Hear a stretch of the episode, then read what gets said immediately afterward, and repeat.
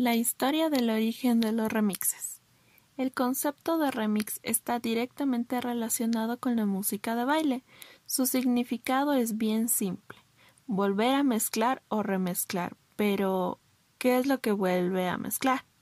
Originalmente nos referimos a la mezcla de las pistas de audio que realizaba el ingeniero de sonido en un estudio tras una grabación. Desde que en los años 40 se introdujo la grabación en cinta magnética y posteriormente se desarrollaron los sistemas multipista, ha sido posible manipular lo que se registraba en el estudio para obtener versiones alternativas del material sonoro. A finales de los años 60, en Jamaica, comienza lo que podría considerarse como el origen moderno de las remezclas en la música de baile. King Toby fue uno de los principales responsables de la creación del género tap. Inicialmente, Toby estaba contratado en el estudio de Doug Reed para realizar las mezclas de las versiones instrumentales que se incluirían como cara B de los singles de Ska y Rocksteady. Esta canción de la cara B se conocía como versión y era empleada por los DJs para hacer toasting, que significa cantar por encima rimas sencillas, frases graciosas, gritos para animar. Toby no se limitó a realizar mezclas en las que la voz estaba anulada.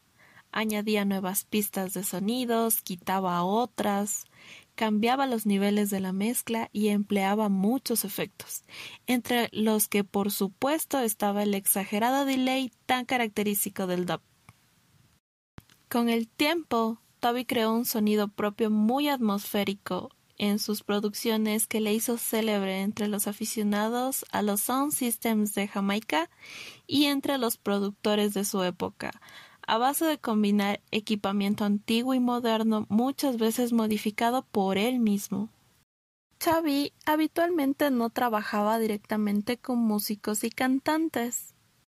En su pequeño estudio únicamente empleaba los masters en cinta magnetofónica que mezclaba y manipulaba con una técnica propia, que, según los expertos de la época, era casi como si la mesa de mezcla se convirtiera en un instrumento musical. Otra de las figuras clave fue Lee Scratch Perry, productor que inicialmente trabajaba en el estudio de Clement rival de Doug Reed. Por diversos problemas relacionados con derecho de autor, problemas financieros y un fuerte carácter, Perry cambió en varias ocasiones de jefe hasta que fundó su propio sello. Upsetter, con el que publicó en 1968 el single People Funny Boy tema con el que alcanzó gran éxito. En este tema era destacable el uso de sonidos ampliados, y fue la primera canción en la que se escuchó el característico sonido de bajo que luego sería frecuente en el reggae.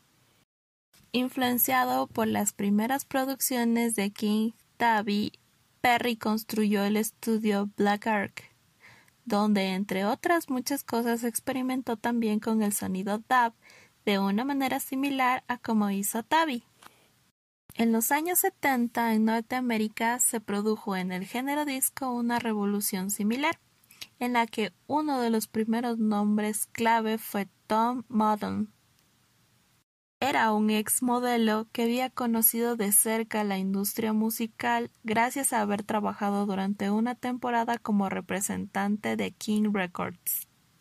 De manera no intencionada, Tom acaparó cierta atención por parte de los aficionados a la música disco y de la industria musical de Nueva York, gracias a un popular mixtape de música soul y disco que grabó para el bar The Sandpiper a finales de los 60.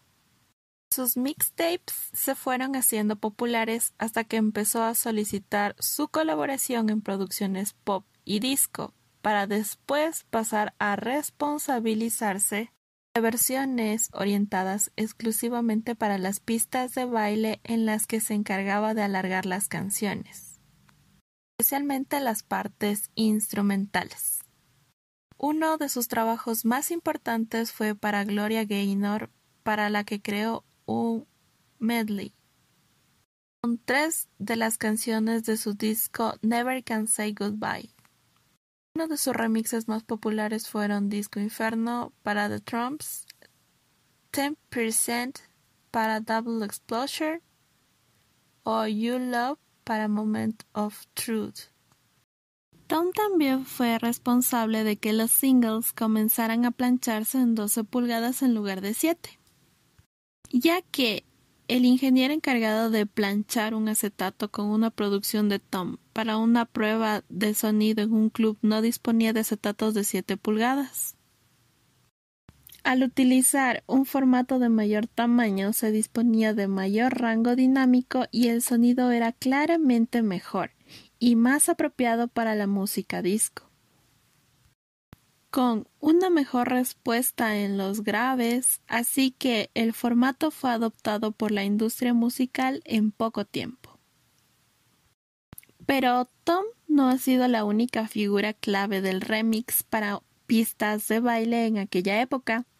Scott T fue otra estrella del género. T comenzó su fama en Better Days, donde tras desbancar al DJ residente mejoró la instalación de sonido del local, gracias a sus conocimientos en ingeniería electrónica. T también fue popular porque produjo en sus sesiones un tercer plato que empleaba para introducir en las sesiones diversos efectos sonoros como explosiones o truenos, algo que ningún DJ había hecho hasta el momento y que podría considerarse como una rudimentaria.